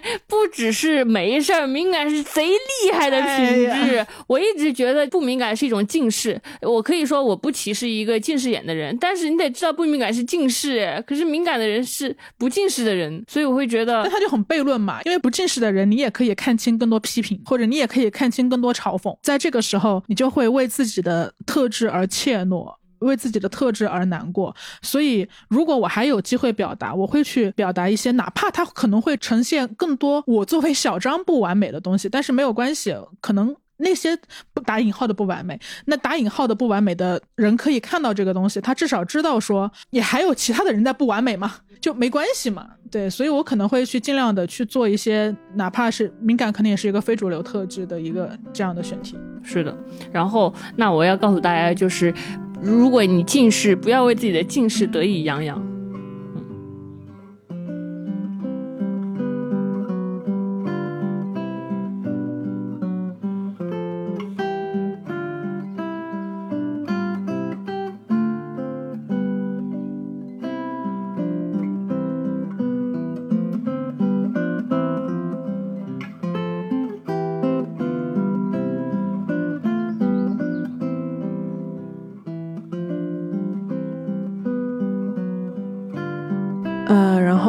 想要跟大家汇报一件事情，因为这两天其实我们的私信也陆续有听众在问嘛，说为什么小宇宙上闲者时间的发布日期都统一突然变成了六月十二号？其实那是因为我们在六月十二号那一天统一上传了之前所有的节目。然后我们为什么会重新上传节目呢？就要跟大家交代一个事儿，这件事得从马克说起。我相信大家对马克还是很熟悉的。这两年来，我们一直也经常在播客里 cue 到马克嘛。他是智智这两年对话最多的男人之一，然后他的声音很好听，他会深夜里远程教我们操作录音设备，然后他是负责闲者时间音频的剪辑，然后每期末尾大家都夸赞说超好听、超好听的音乐几乎都是马克在挑选的。嗯，马克是我们的朋友，也是跟我们合。做这闲者时间这档播客的人。但是今天要跟大家说，之后我们跟马克可能就不会再有工作上的合作了。我们三个之前也商量过要怎么跟大家说这件事，也想说是不是也不用在播客里刻意提，就是等有人发现了问我们的时候，我们就说啊，我们三个人是和平结束了合作。但是我跟小张想了想，觉得还是想在播客里跟大家认真的说一下这件事。因为也没有什么好避讳的，而且我们基本上生活里能说的事儿也都跟大家说了，就也不差这一不差这一件。件。嗯，我们为什么结束合作呢？坦白说，肯定不是一个快乐甜蜜的叙事，不是什么三个好朋友在一个晴朗的天气结伴出去玩，度过了甜蜜的一天，然后说，哎，我们散伙吧。我们各自度过了一些难受的时刻，一些自我反思的时刻和独自消化的时刻，但是很难在这里说具体的原因，因为在每个人眼里，分开的叙事是不一样的。可能我们三个人感受到的不舒服的那个疙瘩长的位置都不一样，所以我们也不能在这里代替别人总结那个疙瘩。反正结果就是有一天，马克跟我们说，要不要考虑先不合作了。我跟小张想了想，觉得这可能也不是一件坏事。嗯，就像离婚不是一件坏事一样，剥离掉合作关系之后，我们可能能反而更自在的做朋友。嗯，而且虽然马克不再参加《闲置时间》这档播客的制作了，但 Marcus 旗下还是有很多其他的优秀播客的，比如说阿扯的温柔人类啊，是一档人文艺术类播客，从当代生活的角度出发来解读艺术和历史；还有 VC 的午夜飞行啦，是一档关注旅行、城市文化和生活的播客节目，等等等等优秀的播客节目，也欢迎大家持续关注。具体说说他这件事这个变化对贤者时间造成的影响吧。我觉得总体来说，我们还是不会改变的。就是我们对贤者时间这个播客它的定位和想法不会改变，这里依然是我跟小张的日记本，我们两个也依然是你们的旅行青蛙。我们有话说的时候就一定会说话，没话说的时候我们就保持沉默嘛。更新频率可能会稍微随性一点，毕竟现在只剩下我跟小张两个人了，而且我们还都比较懒。嗯，其实我们比较担心的是剪辑和配乐的问题，因为大家也知道马克的剪辑和制作水平还是很厉害的，大家之前也经常夸啊，每期播客末尾的音乐很好听啊。但是我跟小张的音乐品味。其实就是大概就是没有品味，小跳蛙那种品味吧。然后我希望之后的一些播客，大家不要在那个新节目发布后评论说怎么结尾音乐没有从前好听啦这种话，因为我们也会努力的改进。我们这一期也正在和新找到的剪辑师磨合了啊，请大家放心。嗯，不过说到剪辑和设计呢，最近我在我在这里就不得不大力表扬一下我们小张。小张，你告诉大家你最近都干什么了呀？啊，我最近在学习设计和剪辑，特别厉害。小张这两个月，我感觉他身上最神奇的两个点，一个是你从四月份开始玩狼人杀，玩到现在几月份了？八月份了，都都快八月份了，孜孜不倦。孜孜不倦，就如初恋般对让狼人杀保持着热情。我觉得这个也挺神奇，就是也可以跟大家分享一下。嗯、最近不光是玩狼人杀的那个。个状态一直持续到现在，因为狼人杀它其实还挺特别的，它不是一个，至少对我来说啊，我我没有把它当成一个强智力游戏在玩。我知道很多专业玩玩家都是专门去玩它的，就是盘的很厉害，盘逻辑什么的。但我没有那么用心再去雕琢这件事情嘛。当然，我智力可能也确实就那么高，所以其实对我来说，它更像是一个我和老朋友维持关系和亲密感的一个方式。就比如说，呃，狼人杀群的群主其实也是我十几年的好朋友了。然后我们的联系，就像之前跟大家说过，你跟朋友之间其实是一一段时间很好，然后一段时间可能就各忙各的。我们在有狼人杀这个游戏之前，大概也已经有一年半，几乎没有联系，几乎没人，因为我没有在生活中经常听到这个人的听到过这个名字了。对对对，你只是知道他存在，对对对但但他没有没有出现。对，但是因为狼人杀，然后我们的生活重新变得紧密了起来。我感到享受的，反而其实不仅是我们在玩的那个过程，然后呃，而且可能更是我们在等待把人凑齐的那个时间，因为常常这个时间是需要有的，就不知道为什么那个我要批评一下这个群啊，这个群有四十个人，每天晚上凑一个九人局都凑不出来。对，最享受的是凑 凑局之前几个人在那个狼人杀局聊天的时间，是的是的等待一个人来玩游戏。是的，是的。然后在那个时间，你就是一个，比如我平时要主动跟人家说，哎，我们来聊个语音，好像又有点刻意，但你在等别人，那我们在等别人，我们当然就得交换一下最近大家在做什么。其实它对我有一种情感上的支撑。但还有一个是我最近其实让我自己挺意外的是，我开始玩 Switch 了。我以前觉得 Switch 是一个特别高级的东西，就是我只玩动森嘛，就像这一期开头所说的。但现在我也开始接触其他的游戏，就比如说赛车，比如说塞尔达，都在浅浅的玩尝试之中。像我以前就老觉得我会玩，我会在手机上玩跑跑卡丁车嘛，然后我每次玩那个马里奥赛车，我就会觉得那个赛道太难了，然后操作手柄我又不太习惯什么的。但我现在会发现说，其实只要你开始学会了，大概我觉得可能前面我玩个游戏的前半小时是你在熟悉它，你度过了那个半小时，你横冲直撞那个头破血流，完全不知道该怎么弄道具，每次都垫底的那个阶段之后，然后你上手了之后，学会规则了之后，才能够在游戏中体会到乐趣。所以这也是我觉得我最近比较好的一件事情，就是之前也跟大家说我不太会玩嘛，但最近其实也在学会玩。嗯，就是你开启了那个艰难的半个小时，之前你是不愿意开启这艰难的半个小时，我就我就不想，我就不想面对我自己 搞不会，然后，但你现在能面对了是为什么呢？我也不知道哎，其实可能是心理能量比之前强一些了吧，不再是会人从不会到会，当然会有那个很面目模糊的过程，但我就不想经历那个过程，因为我就会有心里有一个声音在说你怎么连你怎么连游戏都玩不好，然后我现在就不听那个声音，我觉得没关系，我只是在学规则而已嘛，那我我当然得垫底了。小张真的确实挺开心，嗯哦，所以我现在也明白了，你玩狼人杀其实不是跟这个游戏陷入了什么热恋期，是跟你从前的好朋友进入了下一轮的热恋期。对了。然后我我要继续表扬小张的那个神奇的点，就是这个点我因为我也是没有想到的，因为我跟你。我我以前以为你跟我是完全一样的人嘛，就是对电脑技术啊、设计啊、剪辑啊，就是完全就是白痴的状态。但是我发现你对，就是小张最近是有在学剪辑和设计，并且是很认真的那种那种学。他是找了他一个很厉害的学设计的朋友，然后他们是他跟他的几个好朋友一起去那个朋友的家里，就是设计大神的家里，然后他们围着一张小桌子正儿八经的教课学。然后我有看到说他们就像学那个学校兴趣小组一。一样，就是学完之后课下还会一起点汉堡吃，就感觉很快乐。就其实，在那儿待了一下午，四个小时，三个小时都在吃汉堡、喝咖啡，然后聊闲天，一个小时在学习，但是也很开心。对，然后小张就是他，就是因为我们不是还有一个学习小卷卷学习小组嘛，就有人在这个群里分享一些艰涩的书名，我在群里分享一些重生爽文，然后小张就会在群里分享一张海报，就是他学学设计之后，他自己初学学会了几个什么吸管功能之后，就给他。就勇敢的 P 海报，因为小张呢，他那个学设计，他不是就是比如说针对某个甲方学的，他可能就是因为我们会有时候会邀请朋友来家里玩玩，就比如说玩 Switch，在家里一起做波波鸡吃，然后他就会给朋友 P 一张邀请来家里的海报，在上面 P 一张土豆，然后说，然后在上面写明我们家的时间地点，然后邀请朋友家来，他会做这种，他用新学的这种设计做一个邀请函，我觉得很有意思。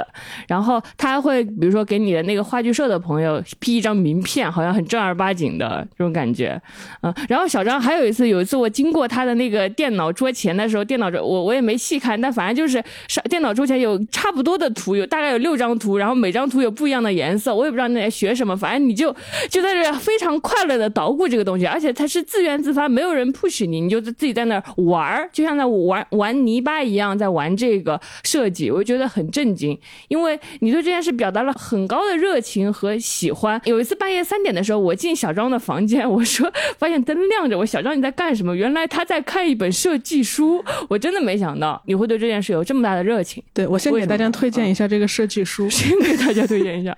对我要在这个闲着时间播客里面念出一个英文名字，你说说呢？嗯，给大家推荐那个约翰麦克韦德的设计课，就是他有他有设计书，就是平面设计，大家直接搜这个名字就会出现他写过的书，然后他有一个课程叫做约翰麦克韦德的八十九个设计锦。囊，我觉得他的那个特别的地方在于说，他和我朋友来教我设计的那个感觉是一样的。就我我朋友他也没有先让我把所有的工具都学会，就不是那种呃特别从从嗯时间线性的，像我们小时候上电脑课，你都要从新建一个文件夹开始，然后再非常按部就班的一步一个脚印的去学。但也也许可能我并不需要新建一个文件夹，呃，但约翰麦克韦德和我和我的设计师朋友他们的做法就是。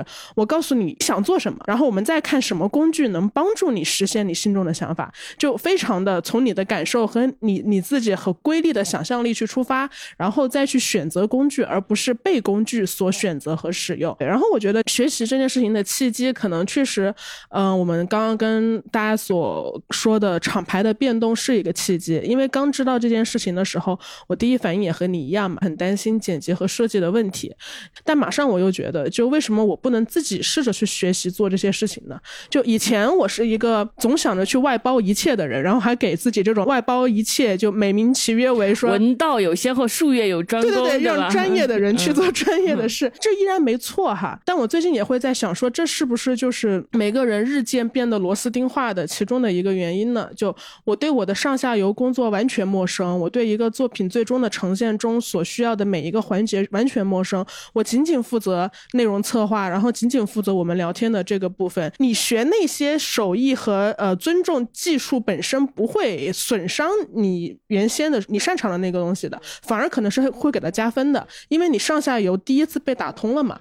对，然后反正当时我就呃在短暂的焦虑和着急之后，我们当时不是还就四处找朋友去呃请设计师和剪辑师嘛，然后我马上就意识到，哎，也许我可以在寻找的过程中，同时自己也学习起来，因为嗯，似乎你你细想想，好像除了我的恐惧之外，似乎也没有什么东西在阻挡我去学习。我我我有手，然后我有一个嗯还可以思考的脑子，然后我还有一个电脑，我的电脑也能带动 Final Cut 和 AI 这些剪辑和设计软件，好像其实并没有什么人在阻止我去学习。对，然后我运气也比较好了，我身边也有一个就是很好的朋友嘛，然后他也是单向力的设计师，然后他以莫大的那个专业的程度和热情，带着我们在线下组建起了这个学习小组。因为我也设想了一下，如果你让我在 B 站上去完全通过看 UP 主的视频来自学，我不相信我有那个坚持的力度吧。嗯，因为我还是很了解我自己的，就你可能没有游戏性了。当一个学习完全剥离了游戏性之后，它就变得非常像上课。反正你们你们大家没有看到小张刚刚说说这番话的表，他就真的很很喜欢这个东西。虽然我知道你开始的目的好像是想掌握一个上下游，让自己得到安全感，但其实你是乐在其中的。对，因为慢慢我我会发现说，掌握了一个新的技术，就等于我掌握了一个新的呈现自己和表达自己的通路。就像以前可能最擅长的，无非就是文字嘛，然后你擅长用 Word，但呃，现在学会了 AI 之后，我甚至会学习着用 AI 来写我自己的就是设计日记。就比如说我以前看到什么，我可能就在日记本上用文字的方式来重新叙述，但我现在看到什么，我可能会，比如说我今天出去做核酸，然后我看到了白色和蓝色的衣服，然后我看到了天空是什么颜色的，我看到了黄昏是什么颜色的，我就会拍一张照片，然后把它导到 AI 里面去，用吸管工具吸那个颜色，对，然后这样子。我当天的海报可能就是五个颜色，是我眼睛见到的阳光的颜色、水面的颜色，然后路边老人家银发的颜色，这些颜色组成了我的一天，我就能把它呈现在一个海报上。就也许哪天我把那个海报翻出来看的时候，我就能发现，哇，原来我七月二十号这一天的色彩是这个这样的，样子的。就是它不是一个文字的表达，也不是一个用语音记录的表达，是一个用颜色记录的日记。对对对对对。嗯好浪漫哦！只有小张能想出来这么浪漫的东西。哎，没有，我每次回家看到看到你玩泥巴的时候，我心中还是除了焦虑感，还是有安心感的。我的焦虑感来自于不是说你学习了什么某个新技能，我的焦虑感是看到你为某件事乐在其中的时候，我也会想说，哎，那那我今天有没有为某件事乐在其中就像？我看到你 沉浸式看书时的那个焦虑感和安全感一样。对，差不多就是当你看到一个人自己在玩一件事玩的很快乐的时候，你你自己也会焦虑说，哎，你今天有没有做重复的无意义的工作啊？你有没有浪费了自己的一天？今天你有让自己快乐，就像跟他一样吗？你会问自己，我觉得这是一个很好的提醒。同时，你也看，就是我每次比如说结束一天的工作回来，看到你在桌子前面用用电脑玩泥巴的时候，我会有一种安心感，因为在外面好像很难有这种安心感了。在外面大家都会说，好像环境越来越糟糕，什么就业好像是越来越差的。其实我们自己也能感知到，越来越多的人开始寻求一些稳定的东西。这个时候你你回家来，你看到一个跟你差不多的人，跟你一样也没什么钱，也没什么特权，但是他安心的享受在不稳定的生活中，并且还能给自己找到乐趣。我觉得是能给我一种哦，我的同类在这里，所以我也不用害怕这种安心感的。因为如果我身边没有你的话，我就是如果我身边只有比如说工作场认识的人，我在饭桌上跟他们萍水相逢，他每个人都表达自己的想法，我也不敢说什么，我可能也会被他们所影响。但是我回来看到一个跟我一样价观的人，还在为某件事找到乐趣，我会觉得啊，找到了一点安心感，也找到一点榜样感。嗯，我觉得这个可能有一个区别是，呃，不好意思，我今天有点鼻音，我刚刚咳嗽了好几次，生活敏感，我对生活过敏了，所以我有点鼻音，嗯，鼻炎犯了。就我觉得可能会有一个区别在于，说是虽然这么说，我我不是在标榜自己，因为我很多时候也是在去享受非常。纯粹的消耗性的快乐的，比如说我仍然大量时间在刷微博、刷极客，我仍然可能大量时间在在用一种沉浸在某一个就是信息的洪流中来让自己放松嘛。但我觉得它跟创造性的享乐和乐趣是会有一些区别的。就那个刷微博的顺滑的快乐，你不需要任何门槛，你随时打开手机就可以逃到那个世界里面去。但是后面那个时间是，它不会让你渐入佳境，它只会让你越来越消耗。就你刷。到半小时、一小时、三小时之后，你整个人就像被这个小小的屏幕掏空了一样，你是得不到滋养的。但比如说，可能我我我今天想打开一个 AI，然后我想给自己做一个设计日记，我当然会需要一些时间来呃说服我自己做打开的那个动作。就我还没有那个热爱到说我可以像刷微博一样的那个粘性，让我去打开 AI 的，我还是需要自我说服一下。但一旦我打开了那个 AI，一旦我创建了一张新的画布，我之后的半小时或者一小时的愉悦感是非常大的，因为我在建造些什么。对我觉得那个跟消耗型的乐趣还是不太一样的。而且我觉得学习某一个技能就也是一种新的经验嘛。可能我们经常会感觉到这个时代不够 OK，或者环境不够 OK，或者经济不够 OK。但可能在一个逼仄的时代里面，作为个人能做的，就是我们依然要鼓起勇气，打起精神，我们要允许新的经验能够涌入到我们的生命里面。嗯，而且学习新的经验好像是一件已经是迫在眉睫的事了，就是我们不得不学习新的经验了。时代好像已经容不下旧的经验了，旧的经验失效了，就是一。就像我之前看那个，就是看抖音上那个，就是一对小夫妻买房，就是他们买到了不好的房，他们买买了一个期房嘛，然后还贷，然后碰到了烂尾楼，然后在这我要我要插入一下，就是芝芝那天看到那个我真的眼泪哗哗的，他哭了好长时间，我就看我就看着伤心，他就看到小郑州小夫妻，是的，他就很伤心，对他们就是。我觉得我能从他们身上，呃，我不知道大家有知不知道这个故事背景，就是一对小夫妻，他们就是彼此扶持，然后就是好好工作，然后买了他们梦想的房子，那个房子正在建，然后建到一半的时候好像爆雷了，不能再建了，但是他们还是得必须每个月还那个贷款。对，因为你贷款是跟银行贷的。是的，对的。然后他们就一开始这个女孩子每天每呃每个月都会去看那个房子建建到多少层多少层，到后来的时候，她就跟大家说房子没有再建了，然后就看那个抖音。然后我就看着他那个女生在那说很委屈，我就跟着哭，因为这就是一个我会在他们身上想到我爸爸妈妈，他们相信，比如说努力是有回报的，比如说好人有好报，两个人组建一个家庭，我好好生活，然后我们就会得到一些我们能得到的东西。但是其实这这个努力它也会破碎掉，就是我爸爸妈妈曾经成功过的生活经验它破碎了，我我觉得很为这个难过，我会觉得我们可能选择了，比如说不结婚、不买房、不。生小孩，然后好，好像，好像，好像就是有什么代价也应该我们这种有什么代价不应该我们承担？为什么要我？因为我以为选择主流就是牺牲掉一点自由来获得一点安全感。为什么？为什么？那为什么就是当我们牺牲了自由也获取不了安全感呢？我觉得非常就很就觉得真的很难过，看到努努力的人连得到基本的回报都没有的时候，就你会觉得他们的每一个决定，然后所有的价值观，然后。嗯，包括从个人的品行，就是非常努力，然后遵纪守法，就一个其实没有比我们努力，比我们自律，比我们朴实的多，要求他们所求的也没有我们多，为什么要遭受这些？这个时代就是变得。不稳定了起来，从前的经验就是没有了。其实就是大家现在都在追求那种稳定的生活，稳定的生活真的还能存在吗？我觉得稳定的生活好像只能在高速发展的时代存在，就是就是比如说 GDP 以双双位数增长，然后大家都在开拓新的机会，就好像大家大家在一个岛上，然后填海造田，无限扩张这个岛。这个时候你能在这个小岛上找到一个地方，你能在在那里稳定的生活。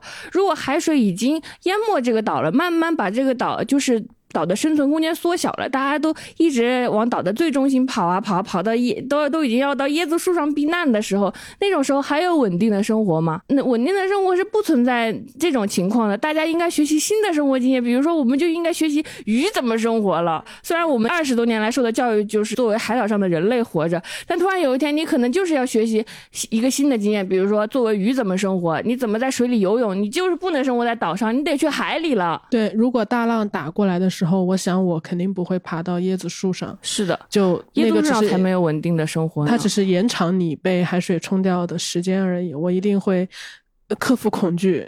当然，这个克服恐惧比我去克服学习一个 AI 的恐惧要大很多很多很多。但我觉得我还是会克服恐惧，然后冲向海里。对我们只能冲向海里，因为我我们又不能现在立刻就把自己的肉体给消灭掉，我们就得拖着这个肉体在这个世界上前进，让这个肉体好好的存在着，好像就得被迫学习一些新的经验来适应这个海浪般的生活了。嗯，而且其实我们两个的想法也跟之前变了很多。我还记得说两年多以前我们录好朋友，我也永远对你好奇那一期的时候，还呃聊到过未来的生活场景，我们就会希望说在四十岁的时候，也许我和智。是会在北京有买两个房子，买两个小房子，我们住在一个对门的小区。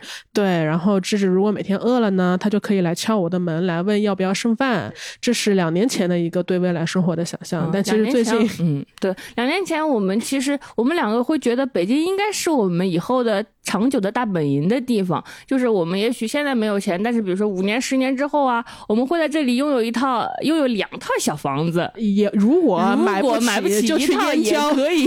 对对对对 对，就你你你对你总之会有这个想法。嗯，对。就是，但最近，反正最近半年或者这两个月，这个想法快速被我们两个打破了。没有了，我我反正是没有。我们感觉就是早晚会离开北京，这是第一个想法。第二个想法就是对买房也没什么执念，没有执没有执念，完全没执念，就是说不买，绝对不买。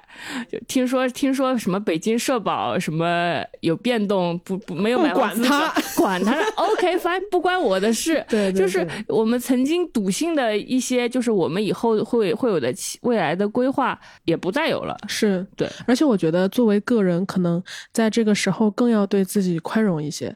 我嗯，因为我之前很不喜欢一种说法，就是大家会说，呃，立了 flag 又打脸什么的，我没有办法呀。但如果你周围的生态环境都变了，我还死守着我的 flag，我非要在这儿攒个房贷，就为什么呢？我我们当然是。我们是会改变的，那每个人要接纳自己在不同的环境之下发生的改变。你要接纳今天的你和昨天的你可能就不太一样了。你也许你明天又会变成前天的你啊，可以啊，这都是可以的，对对对，嗯，对，就发生改变是很正常的。因为可能以前还说我们要拥抱变化，现在就是在我们现在可能只能选择在变化把我吞没的时候保有一点尊严。对，是的。其实我觉得你学，你就是在享受玩海报的乐趣的时候，也会让我觉得这是一种尊严呢。因为你是在照顾自己的心情、照顾自己的意愿和情绪的，这是一种人的尊严的表现。因为有的时候，为了稳定的生活，或者我们以为的稳定，我们首先好像要抛弃的、舍弃的就是自己的尊严。就是我们会忽视掉自己的意愿或者自由，而且好像这个时代越来越不尊重我们。我我就是我们会经常觉得自己好像活得好没有尊严哦。就是太多例子了，太多例子就不举了，就不举了。就是永远就是被。被指挥、被命令、被要求、被被去做一些我们不愿意做、确实不知道没办法反抗的事。路上遇到人查我们的身份证，我们就说为什么？问了几句之后，还是掏出了身份证。我们昨天发生的事情，发生的事情，对，就这个这个世界好像越来越不尊重你了。我觉得尊严就是你不侵犯别人、不践踏别人的时候，别人也不来践踏你，就是别人也不会无视你的意愿。当你想说话的时候，别人不会捂住你的嘴巴不让你说话，别人不会改你的歌词，不会闯进你的家门，把我当成一个智者，而不是把我当成一个子宫。这就是尊严的活着。但是这种尊严越来越少了。我觉得至少在所有人都不尊重我们的尊严的时候，我们自己还能照顾自己的心情和意愿。就是虽然我们不知道新的经验是什么和我们怎么怎么往下生活，但是至少我觉得找到自自己的毛。对，是的。就是在探索新的生活方式的时候，我们要保有一点自己的尊严，就是尽可能的呵护一下自己的意愿活着。还有就是不要践踏别人。如果力有余的时候，还可以尽量保护一下别人。因为你刚说这个，我又想到，就还有一个很鲜明的例子，是在国内的各大社交平台开始显示 IP 地址的时候，大家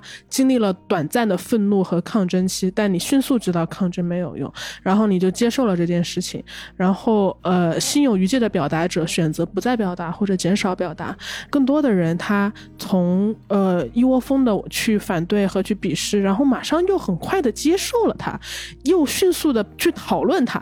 就现在你看微博上，其实很多人津津乐道的已经是开始通过哎最近有多少明星的 IP IP 地址显示定位在湖南，就猜测说自己家的 idol 可能在参加某个综艺的录制。